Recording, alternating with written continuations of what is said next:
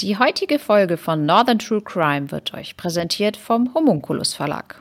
Oh, Nicole, schau mal, was ich dir heute mitgebracht habe. Mal wieder etwas aus dem Homunculus Verlag. Ach, noch eine neue Sache von den Crime Letters? Nein, heute habe ich mal was zum Spielen mitgebracht, denn der Homunculus Verlag hat auch einen Bereich, der sich Homunculus Spiel nennt. Aber du hast nicht ganz unrecht, denn die Spiele aus der Escape-Serie spielen auch in der uns bekannten Metropole Disturbia. Dort herrschen Korruption und Gesetzlosigkeit. Nur ein kleines Team von Privatermittlerinnen und Ermittlern stellt sich gegen das mächtige Syndikat, dessen Einfluss bis in die höchsten politischen Kreise reicht. Genau, und da knöpfen nämlich die Escape Games vom Homunculus Verlag an. Viele von euch kennen sicherlich die Live Escape Games oder auch diese Escape Rooms, die vor der Corona-Krise richtig bekannt und sehr beliebt waren. Und hier setzen die Brettspiele für zu Hause nun an.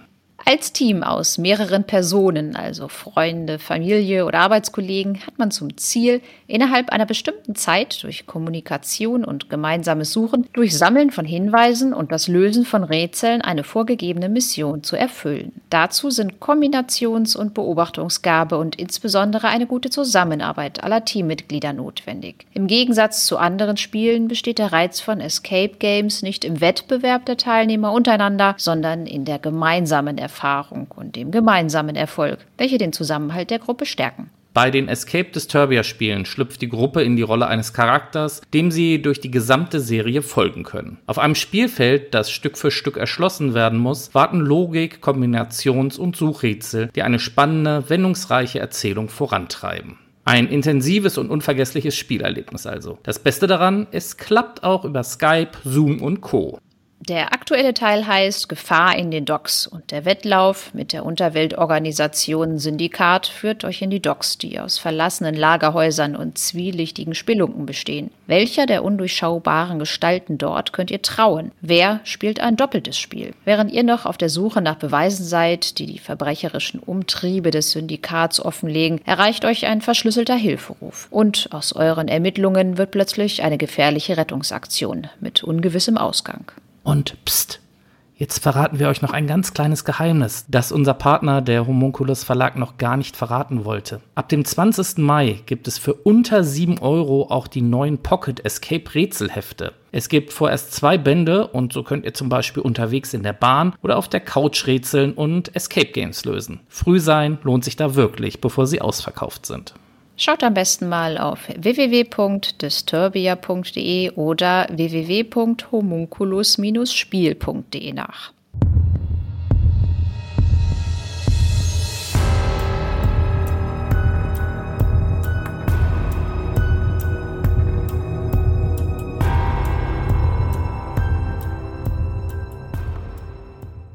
Herzlich willkommen zur nächsten Folge von Northern True Crime. Mein Name ist Nicole und ich freue mich, dass ihr wieder eingeschaltet habt. Und an meiner Seite habe ich wieder den Chris. Ja, ein herzliches Willkommen von mir, ein herzliches Willkommen an dich, Nicole. Nicole, nächstes Mal ist es soweit. Folge 50. Das heißt, wir sind heute bei der 49. Ich bin gespannt. Was hast du denn für uns heute? Ja, bevor wir mit unserer heutigen Folge beginnen, wollen wir euch erstmal hinsichtlich der älteren Folgen auf den aktuellen Stand bringen. Wir haben die Folge 36 gehabt. Das war der Elternmord von Rostock. Dort wurde ein Sohn wegen des Mordes in zwei Fällen zu einer lebenslangen Freiheitsstrafe verurteilt. Der hatte nämlich seine Eltern getötet und es wurde auch die besondere Schwere der Schuld festgestellt. In diesem Fall hat der BGH jetzt die Revision des Angeklagten verworfen und das Urteil ist rechtskräftig. Okay, also wieder ein Fall erledigt von unseren. Wunderbar. Genau, der große Haken dran. Sehr schön. Ich habe noch eine andere Sache und da können wir auch noch einen Haken dran machen, denn ihr erinnert euch vielleicht an unsere Folge 28, den Doppelmord aus Göttingen. Auch hier wurde der Angeklagte wegen des Mordes und gefährlicher Körperverletzung in zwei Fällen zu einer lebenslangen Freiheitsstrafe verurteilt und auch hier wurde die besondere Schwere der Schuld festgestellt. Der Angeklagte hatte dagegen Revision eingelegt, aber auch hier sah der BGH keine Rechtsfehler und verwarf auch seine Revision.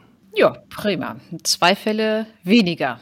Jetzt geht's aber los. Ich lasse euch erstmal ein bisschen raten. Und zwar geht es an die Nordsee auf eine der ostfriesischen Inseln im niedersächsischen Wattenmeer. Sie wird auch als schönste Sandbank der Welt bezeichnet oder Töverland, also Zauberland. Sie liegt zwischen Borkum im Westen und Norderney im Osten. Die Insel hat eine Länge von 17 Kilometern und ist damit die längste der ostfriesischen Inseln. Die maximale Breite beträgt 900 Meter, die minimale 500. Es gibt dort ungefähr 1500 Einwohner und zwei Ortsteile im Hauptort, Westdorf und Ostdorf und den Ort Log. Und ich glaube, es wissen jetzt ziemlich viele, wohin es geht, nämlich nach Jüst. Hier scheint die Welt noch in Ordnung. Kein Auto stört die Idylle und die Menschen fahren auf Pferdewagen. Der Polizist des Eilands ist mit dem Rad unterwegs. Viel zu tun hat er nicht, denn es gibt wenig Kriminalität, hin und wieder mal einen Diebstahl oder eine Schlägerei. Aber das richtig Böse kommt höchstens im Fernsehen vor.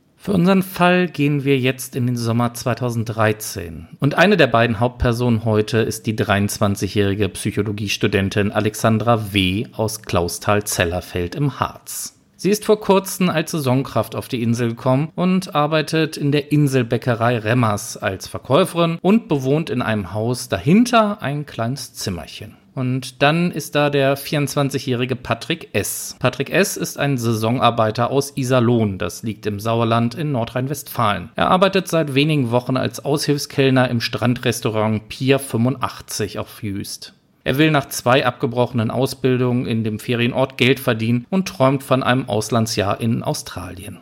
Auf der kleinen Insel gibt es am Strandabgang zum damaligen Zeitpunkt eine Disco, das Zappel. Am 24. Juli 2013 ist Alexandra mit Freunden dort und auch Patrick ist mit einem Arbeitskollegen auf Tour. Die Kollegen trinken reichlich Bier und Whisky. Wenn Patrick Alkohol trinkt, wird aus dem schmächtigen Mann mit seinem schüchternen, zurückgehaltenen Charakter ein offensiver, kontaktfreudiger und aufdringlicher Prahler. Patrick gibt Runden aus, er bezahlt auch Getränke für Alexandra. Die beiden kennen sich bereits flüchtig aus der Bäckerei, in der sie seit gut einer Woche arbeitet und er seine Brötchen kauft. Es wird ausgiebig gefeiert, der Abend kommt bei lauter Musik und viel Alkohol ins Rollen. Der 24-Jährige und die Studentin kommen sich näher. Gegen 2.30 Uhr gehen die beiden zusammen zum Strand hinunter, setzen sich in einen Strandkorb, küssen sich und tauschen Zärtlichkeiten aus. Aber so romantisch wie die Nacht scheint, ist sie nicht. Am nächsten Morgen finden zwei Urlauberinnen die Leiche einer jungen Frau am Strand.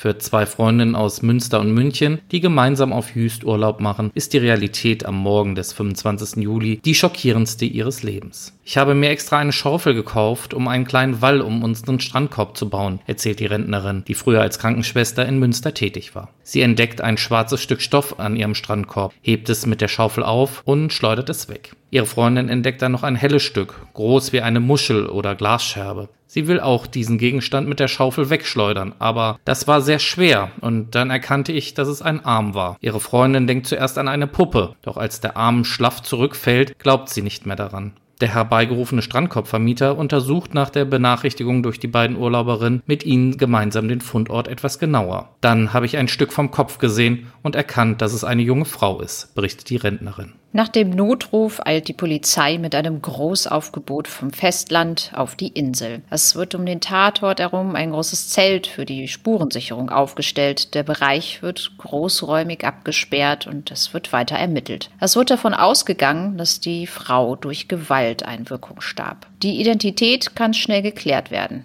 Es handelt sich um Alexandra. Teile ihrer Kleidung und ihrer Handtasche werden noch im Sand entdeckt. Die Leiche von Alexandra wird nach der Spurensicherung mit einem Hubschrauber in die Rechtsmedizin transportiert. Mitten in der Hauptsaison verbreitet sich die Nachricht vom Fund einer Frauenleiche am Strand natürlich wie ein Lauffeuer unter mehreren tausenden Urlaubsgästen und den rund 1500 Insulanern. Das ist ein großer Schock für unsere kleine Insel, sagt der stellvertretende Bürgermeister. Wir sind alle entsetzt. Niemand habe mit einem derartigen Verbrechen gerechnet, erst recht nicht jetzt zur Ferienzeit. Seit Jahrzehnten habe es kein schweres Verbrechen mehr auf der Insel gegeben. Die Inselverwaltung wollte nun beraten, ob es nach dem Verbrechen spezielle Informationsveranstaltungen geben sollte. Auf einer derart kleinen Insel können sich schnell falsche Gerüchte und Verdächtigungen verbreiten. Das sorgt für Verunsicherung, sagt er gegenüber der Presse. Die Polizei betreibt kurz nach dem Leichenfund einen großen Aufwand, um alle Personalien derjenigen Menschen aufzunehmen, die Jüst kurz nach der Entdeckung der Leiche verlassen. Eine Ausflüglerin von einem Schiff berichtet gegenüber einer Zeitung, der Kapitän sagte durch, dass auf Jüst ein Gewaltverbrechen geschehen sei. Mehr als 900 Passagiere auf den Fähren von Jüst nach Norddeich werden kontrolliert. Zudem werden der Schiffsverkehr nach Gretsiel und die Fluggäste überprüft. Die Wasserschutzpolizei nimmt die Personalien der Besatzungsmitglieder von Privatschiffen auf. Nach mehreren Zeugenaussagen kommt Patrick S., der Aushilfskellner, als Verdächtiger in Betracht. Denn er wurde als letzter mit Alexandra zusammen gesehen. Polizeibeamte können ihn auf Jüst verhaften. Am selben Tag erlässt ein Richter beim Amtsgericht Norden Haftbefehl gegen den 24-Jährigen wegen Mordverdachts. In Klausthal-Zellerfeld, der Heimat von Alexandra W., kommen derweil über 100 Menschen in die Dorfkirche, um sich von der 23-Jährigen zu verabschieden. Mit einer Todesanzeige haben sich die Eltern zuvor öffentlich von ihrer Tochter verabschiedet. Sie hatte ein so großes Herz und noch so viele Pläne. Auch auf Jüst gibt es im August 2013 eine Trauerfeier für Alexandra. In der evangelischen Kirche der Insel gedenken rund 400 Menschen in einer bewegenden Trauerfeier der getöteten Psychologiestudentin. In der Inselkirche kommen Angehörige, Freunde, Vertreter der Gemeinde und Inselbewohner zusammen, um ihre Anteilnahme zu zeigen. Wünsche, Hoffnungen und Träume sind zerbrochen. Ja, ein junges Leben gewaltsam beendet, sagt die Inselpastorin während des Trauergottesdienstes. Sie beschreibt die 23-Jährige als selbstbewusste und kommunikative Frau, die mit ihrem Ferienjob in einer Bäckerei eine geplante Weltreise finanzieren wollte. Nachdem die Staatsanwaltschaft die Ermittlungen abgeschlossen hat, wird Anklage vor dem Schwurgericht in Aurich erhoben, da es auf der kleinen und friedlichen Insel Jüst natürlich kein eigenes Gericht gibt. Es wurde ermittelt, dass Patrick ungefähr 3,1 Promille Alkohol im Blut hatte. Deswegen muss auch ein psychiatrisches Sachverständigengutachten eingeholt werden und die Frage einer eventuell verminderten Schuldfähigkeit geprüft werden. Das Landgericht Aurich muss zunächst über die Zulassung der Anklage zur Hauptverhandlung entscheiden. Außerdem muss entschieden werden, ob Patrick weiter in Untersuchungshaft bleibt. Denn Ende Januar wäre ohne einen Prozessbeginn vor dem Auricher Landgericht die reguläre sechsmonatige Frist für die Untersuchungshaft abgelaufen. Bei besonderen Ermittlungsschwierigkeiten oder anderen wichtigen Gründen kann das Oberlandesgericht diese Frist aber verlängern. Als die Hauptverhandlung am 22. Januar 2014 also gerade noch rechtzeitig vor Ablauf der sogenannten Sechsmonatsfrist, vor dem Auricher Spurgericht beginnt, ist das Interesse der Bevölkerung natürlich sehr groß. Es ist seit über 30 Jahren das erste Tötungsdelikt auf Jüst. Nun sitzt der kleine und schmächtige Patrick auf der Anklagebank. Er wirkt schüchtern und bricht immer wieder in Tränen aus. Ihm bricht die Stimme, als ihn der Vorsitzende Richter nach seinen Personalien fragt. Er schluchzt. Es scheint eine Mischung aus Angst, Scham und Entsetzen vor der eigenen Tat zu sein, die dem Angeklagten immer wieder in sich zusammensinken lässt. Mit im Gerichtssaal sind die Eltern und Alexandras Geschwister Dorothee und Matthias. Sie treten jeweils mit ihren Anwälten als Nebenkläger in dem Verfahren auf. Die Staatsanwältin verließ die Anklage und somit erfährt die Öffentlichkeit das erste Mal, was in dieser verhängnisvollen Nacht genau passiert sein soll. Danach soll Patrick der Studentin mehrfach mit der Faust ins Gesicht geschlagen haben. Sie hatte Hämatome im Gesicht und andere Verletzungen. Er soll sie außerdem gewürgt und mit dem Schal, den Alexandra um den Hals trug, stranguliert haben. Gleichzeitig soll er ihr Sand in den Mund geschaufelt haben, an dem sie erstickte. Der Angeklagte zog die Leiche schließlich aus und vergrub sie breitbeinig im Sand bekannt. Der Angeklagte sagt nicht selbst zur Sache aus, sondern lässt seine Verteidiger einen Brief verlesen. Darin erklärt Patrick, was in der Nacht geschah. Er habe Alexandra nachts in einer Diskothek auf der Insel kennengelernt und sei da schon stark angetrunken gewesen. Seinen Schilderungen zufolge musste er sich übergeben, als er zwischendurch zum Rauchen vor die Tür nach draußen ging. Später sei er mit Alexandra an den Strand gegangen. Auch sie sei betrunken gewesen. In einem Strandkorb soll es zu Zärtlichkeiten gekommen sein, doch er habe nicht auf ihre intimen Berührungen reagieren können. Sie hat mein Glied gestreichelt, aber es passierte nichts. Da hat sie mich ausgelacht und gefragt, ob ich keinen Hoch bekäme, woraufhin es zum Streit gekommen sei. Dieser sei dann eskaliert, als die Frau ihn geschlagen habe, so der Angeklagte. Dann muss ich völlig ausgerastet sein. An weitere Details habe er jedoch kaum Erinnerung. Die junge Frau habe sich irgendwann offenbar beruhigt, so habe er es erst geglaubt, aber dann festgestellt, dass sie sich überhaupt nicht mehr bewegte. Da habe ich Panik bekommen. Er zog ihre Kleidung aus und bedeckte das Opfer mit Sand. Danach lief er ziellos durch die Dünen und schlief zu Hause seinen Rausch aus. Ich kam mir vor wie in einem schlechten Film, sind seine ersten Gedanken nach dem Aufwachen. Er habe bis dahin nicht daran gedacht, dass er die Frau getötet haben könne. Das sei ihm selbst nicht bei dem Notruf bewusst geworden, als er das Opfer bei der Polizei als vermisst meldete, gibt der Angeklagte an. Erst danach begingen seine Gedanken zu rasen. Er zitterte, denn er weiß, dass die Polizei ihn bald holen wird. Alles sei wie im Traum, nicht real gewesen. Erst als er in der Bäckerei einen Kaffee gekauft und festgestellt habe, dass seine Bekanntschaft vom Vorabend nicht da war, sei er wieder in der Realität angekommen. Es tut mir leid, ich würde es gerne ungeschehen machen, aber ich weiß, dass das nicht geht. Alexandras Vater beantragt während des Prozesses, die Öffentlichkeit auszuschließen. Seinen Antrag lehnt das Gericht aber ab. Die Tat geschah in der Öffentlichkeit, argumentiert der Vorsitzende. Persönlichkeitsrechte des Opfers, die es zu diesem Zeitpunkt des Verfahrens dringend zu schützen gelte, seien nicht zu erkennen. In dem Prozess werden einige Zeugen vernommen, die Alexandra kannten. Sie waren sich sicher, dass die 24-Jährige keinen einvernehmlichen Geschlechtsverkehr mit Patrick gewollt habe. One-Night-Stands seien okay, habe Alexandra demnach gesagt aber nicht mit dem Typen. Es wurde festgestellt, dass Alexandra 1,3 Promille Alkohol im Blut hatte. Laut mehreren Zeugen wirkte dies bei ihr aber nicht wesensverändernd oder enthemmend. Alexandra habe Gruppen eher zusammengehalten, statt sich unangemeldet abzuseilen, berichtet eine Zeugin. Als Zeuge wird auch der Türsteher der Disco vernommen, der Alexandra mit ihren Freunden sah und auch später Patrick zu dieser Gruppe dazukommen. Alexandra und Patrick seien betrunken gewesen und nachts gemeinsam gut gelaunt und Hand in Hand Hand in Richtung Stadt gegangen.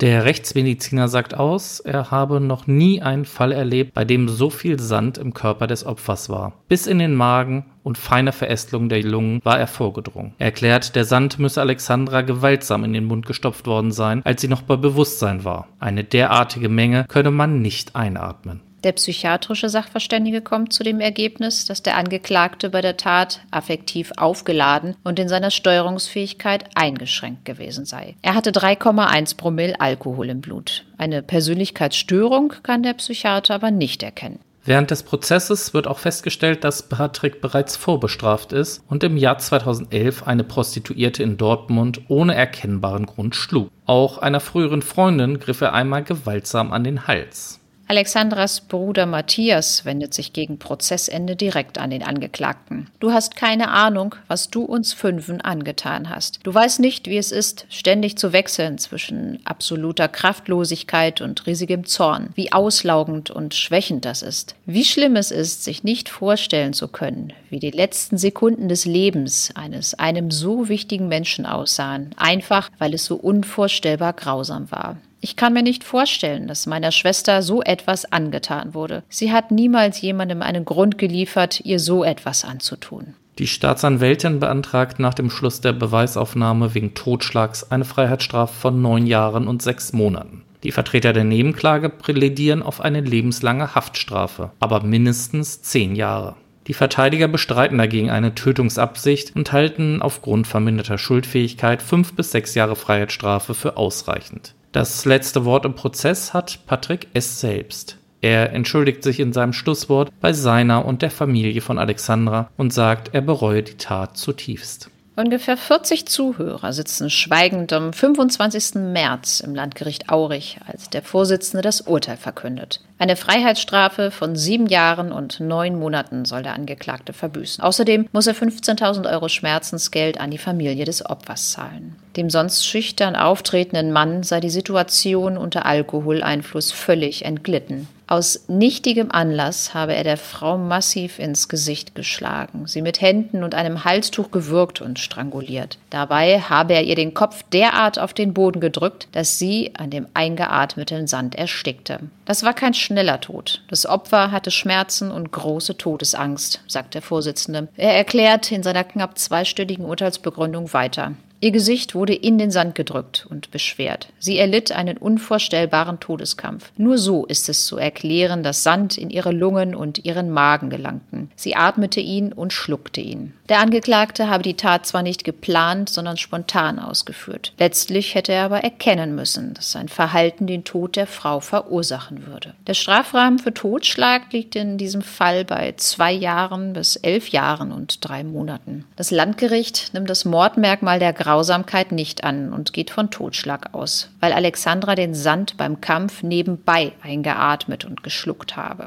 Einen Tag nach dem Urteil geht Alexandras Familie dann in Revision. Wir wollen alles rausholen für Alexandra, erklärt ihre Mutter. Sie musste es auch bis zum Ende durchstehen und das tun wir jetzt für sie, das sind wir ihr schuldig. Es ist das Einzige, das Letzte, was der Familie noch bleibt. Alexandras Schwester Dorothee verspürt im Prozess ein Unbehagen. Zwischen den Zeilen hieß es quasi, naja, es ist ihre Schuld, schließlich hat sie sich auf einen wildfremden Typen eingelassen. Sie war eine Frau, er ein Mann. Sie haben getanzt und das hat ausgereicht, um anzunehmen, dass sie an den Strand gingen, um Sex zu haben. Während des Prozesses wuchs in der Familie das Gefühl, Tochter und Schwester verteidigen zu müssen. Den Angehörigen widerstrebt zutief, was für ein Bild Alexandras im Verfahren gezeichnet wird. Alexandra war abgestempelt als jemand, der nachts um drei betrunken an den Strand geht, um Sex zu haben. Das stört uns. Das ist nicht die Wahrheit. Das ist nicht Alexandra, sagt der Vater. Der Täter hat versucht, Alexandra eine Mitschuld zu geben. Das Gericht sieht Patrick S. Aussage, Alexandra habe ihn ausgelacht und geschlagen als Schutzbehauptung an.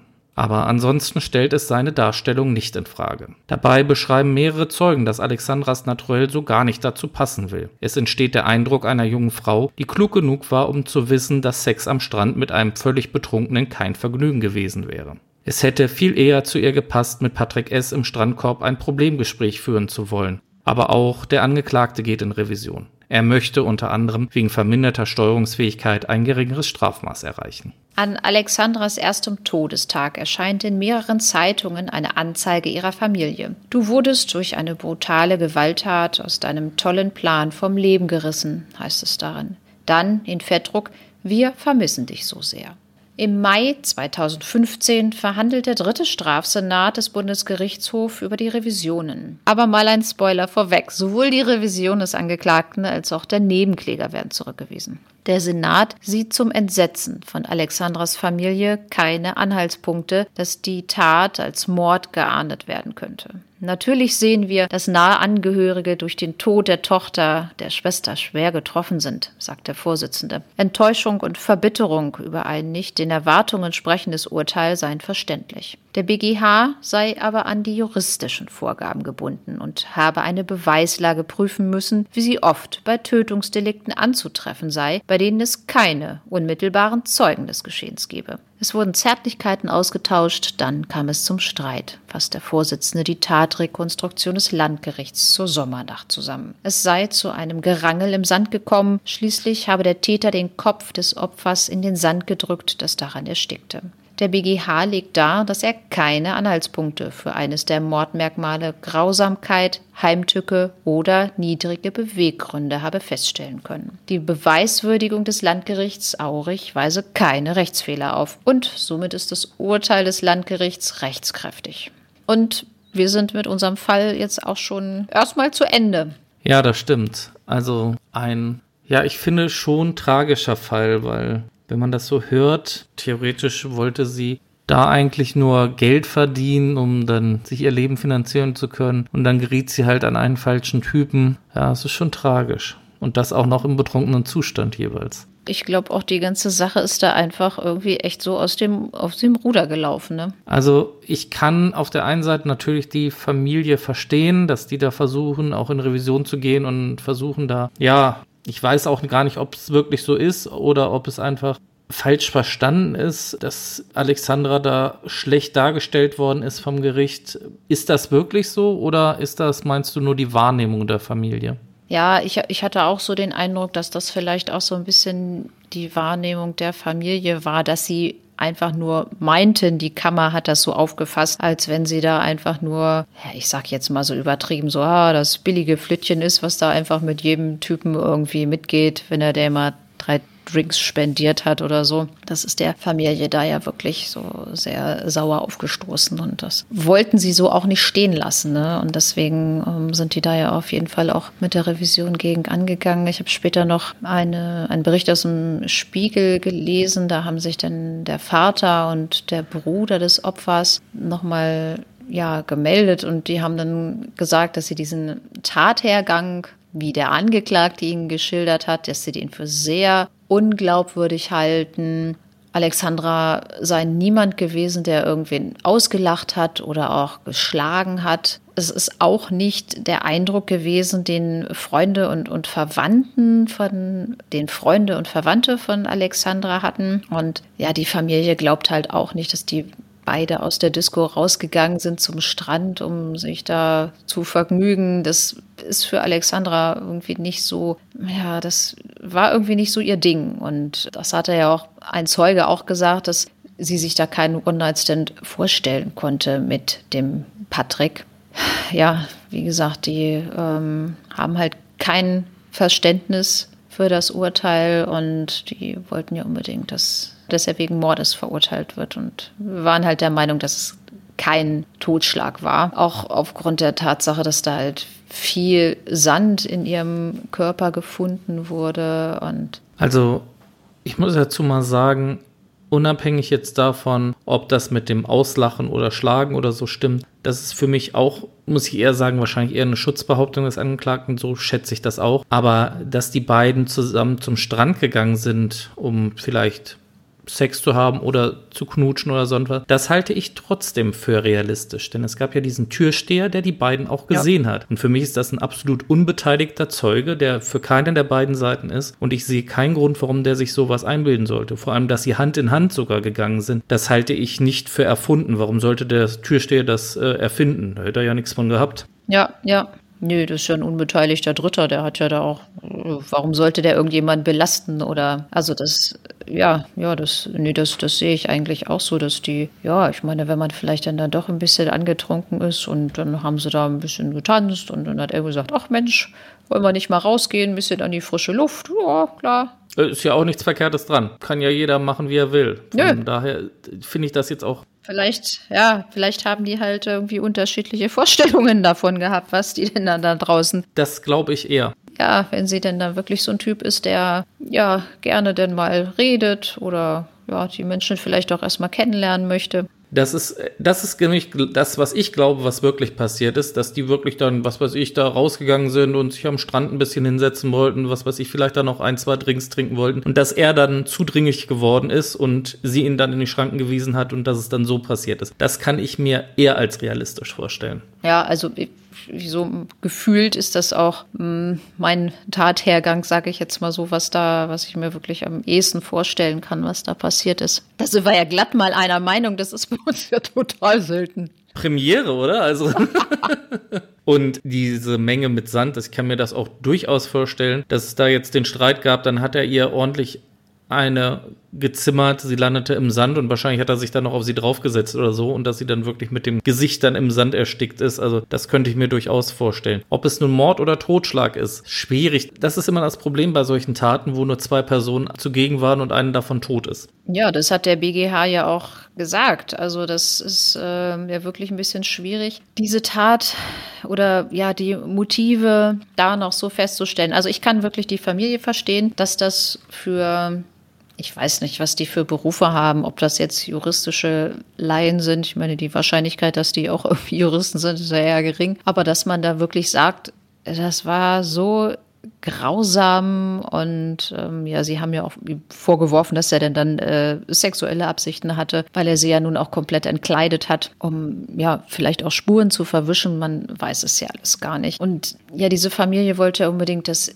er wegen Mordes verurteilt wird. Aber wir haben das ja auch schon so häufig gesagt, man braucht für eine Verurteilung wegen Mordes natürlich diese Mord Merkmale. Und das Landgericht Aurich hat ja keins davon so richtig festgestellt. Der BGH, ich habe mir dann auch das Urteil nochmal durchgelesen, die haben sich da ja nun dann immer nochmal richtig mit befasst und ja, die haben dann dann halt auch so eigentlich das, dasselbe. Also es ist ja auch erstmal selten, dass der BGH dann dann nochmal so in so, in so einem ganz großen Stil verhandelt. Oftmals werden ja dann, dann die Revisionen durch Beschluss entschieden. Da in diesem Fall ist ja auch ein Urteil nach einer Verhandlung gefällt worden. Und ähm, da haben sie ja dann auch gesagt, dass sie davon ausgehen, dass die beiden ja wirklich alkoholisiert im Strandkorb waren und sich da geküsst haben und dann haben ja haben die auch festgestellt, dass das da ja offenbar auch zu Handgreiflichkeiten kam, weil der Angeklagte selber offenbar auch Verletzungen hatte. Also die Alexandra hat ihn offenbar auch geschlagen. Die haben sich da wohl gerangelt und sind dann beide zu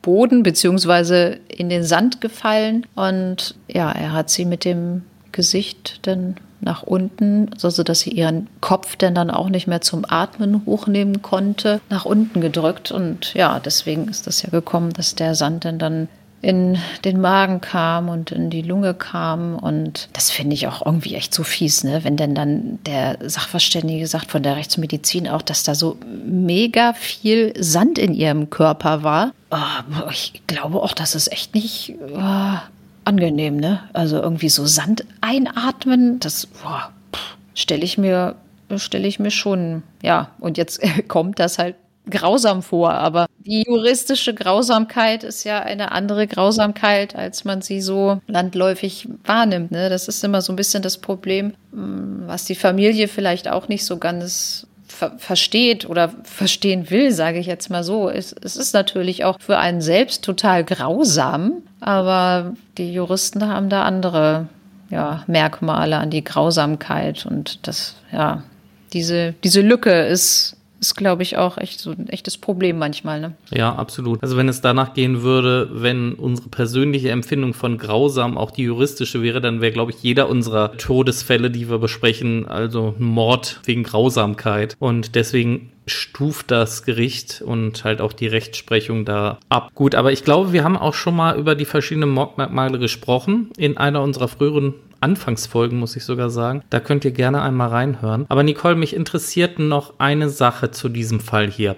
Wir haben am Anfang erzählt, dass sowohl die Nebenkläger Revision eingelegt haben, als auch der Angeklagte selbst. Wir haben dann erzählt, dass die beiden Revisionen verworfen sind und warum die Revision der Nebenkläger verworfen ist. Weißt du was mit, warum die Revision des Angeklagten verworfen worden ist? Nö, wie gesagt, der BGH hat ja dann alles geprüft. Also der Angeklagte hat ja denn dann auch, es ist ja bei der Revision so, es werden ja wirklich nur Rechtsfehler geprüft. Und er hat ja gesagt, er wollte naja, so, so wie sich das anhörte, eher eine geringere Strafe haben. Das sind so klassische Sachen, die man denn dann zum Beispiel im Berufungsverfahren macht, dass man dann, dann sagt, so, ja, okay, das Amtsgericht hat so und so die Strafe ausgesprochen und dann werden vielleicht dann, dann in der Berufungsverhandlung doch noch mal ein paar andere Tatsachen vorgetragen oder man ist nicht mehr arbeitslos und hat jetzt einen Job, weswegen man nicht Gast möchte oder so. Und dann äh, kann das Landgericht ja dann auch sagen, ja, okay, wir setzen die Strafe nochmal zur Bewährung aus oder du bekommst ein bisschen weniger Strafe. In diesem Fall ist das ja eine Revision und da kann jetzt der BGH nicht einfach sagen, ach so, das Landgericht in Aurich hatte ja, Mensch, also okay, wenn dir die Strafe zu hoch war, naja, komm her, wir machen mal ein bisschen weniger. Das ist ja nicht der Grund der Revision und die haben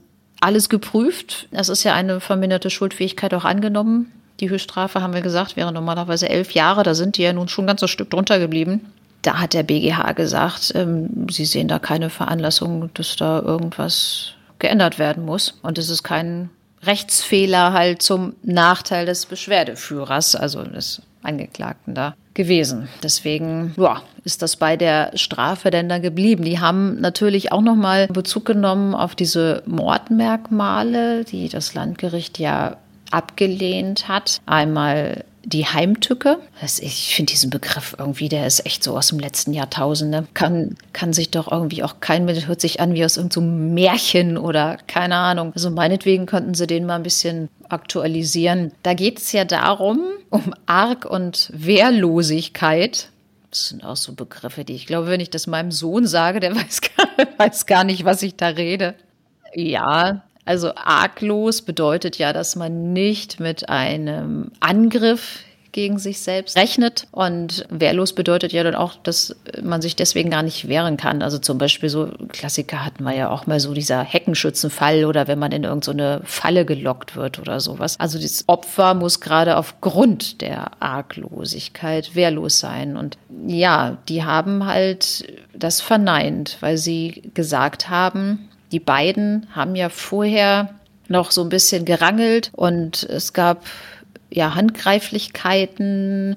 Sie war ihm körperlich wohl überlegen. Also sie war ein bisschen, bisschen größer und kräftiger wohl auch, weil er, er hat ja gesagt, er ist eher so klein und schmächtig gewesen. Also das war jetzt nicht so, dass sie sich da nicht gewehrt hat. Und deswegen ist dieses Mordmerkmal der Heimtücke da dann rausgefallen, weil sie konnten auch nicht feststellen, dass er, als er sie geschlagen hat, dass er da irgendwie schon einen Tötungsvorsatz hatte. Bei der anderen Sache, bei den niedrigen Beweggründen, ja, das äh, klingt, klingt immer schon ein bisschen besser, aber auch eigentlich erstmal schwammig. Ähm, nach Definition steht dann dann, sind Beweggründe halt niedrig, wenn sie nach allgemeiner sittlicher Wertung auf tiefster Stufe stehen und das deshalb besonders verachtenswert ist. Und auch hier haben die halt gesagt, dass die diese Beweggründe des Angeklagten, das konnten sie gar nicht so richtig aufklären, weswegen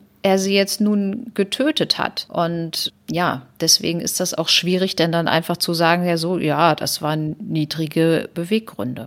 Es war wohl schon eine knappe Kiste bei den, bei den beiden Punkten. Also die haben auch gesagt, naja, nicht ganz frei von Bedenken, aber so im Grunde gehen sie davon aus, dass das, was das Landgericht gesagt hat, auch in Ordnung ist. Urteil ist rechtskräftig. Ja, aber ich finde, ich fand diesen Fall, ich habe ja, ich habe gesagt, ich wollte mal so ein paar Inseln durchgehen. Norderney hatten wir ja schon mal.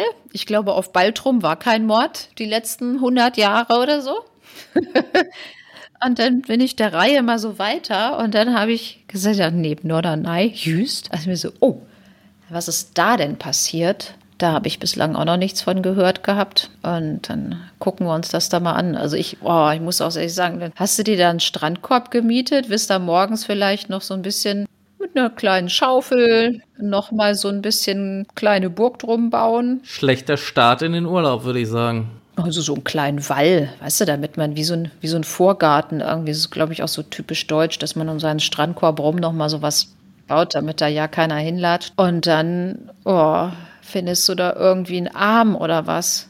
Oh Gott, nee, also ich, ich glaube, ich wäre, also mein, mein Urlaub wäre gelaufen. Absolut, also ja, das muss auch ein Strecken sein, aber ich finde es jetzt schön, dass du so nach 47 Folgen dann doch mal wieder den Weg auf die nordfriesischen Inseln gefunden hast. Fand ich schon sehr interessant. Ostfriesischen. Entschuldigung, auf die ostfriesischen Inseln. Und ja, ein grausamer, tragischer Fall. Aber meinst du, wir können den Strandmord damit schließen? Ja, ich glaube schon. Mehr fällt mir jetzt momentan nicht dazu ein. Das Ding ist ja auch rechtskräftig, da ist ja auch schon jetzt schon ein Haken dran. Sehr gut. Dann haben wir heute so gesehen drei Fälle auf einmal erledigt. Das ist doch auch mal was. Ja, das stimmt. Ja, wir bleiben ja auch bei den anderen Fällen immer noch mal auf dem Laufenden. Ich glaube, wir müssen die, wir müssen unsere Kartei noch mal durchsuchen und mal gucken, welche Sachen da noch offen sind, ne?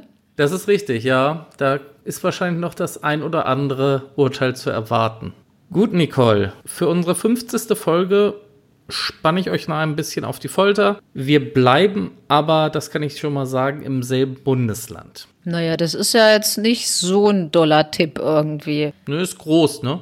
Ja. Genau, das reicht aber auch. Super. Und deswegen wünsche ich euch allen einen schönen guten Morgen, guten Mittag, guten Abend. Passt alle gut auf euch auf und bleibt vor allem gesund da draußen. Ja, das ist auch eine Sache, die ich mir natürlich wünsche, dass ihr alle gesund bleibt. Ich hoffe auch mal, dass wir bald mit diesen ganzen Lockdowns durch sind und alle geimpft sind, jeder, der möchte. Und ich freue mich auf die 50. Folge. Ich bin wirklich sehr gespannt, was uns da erwartet. Und bis dahin macht's gut.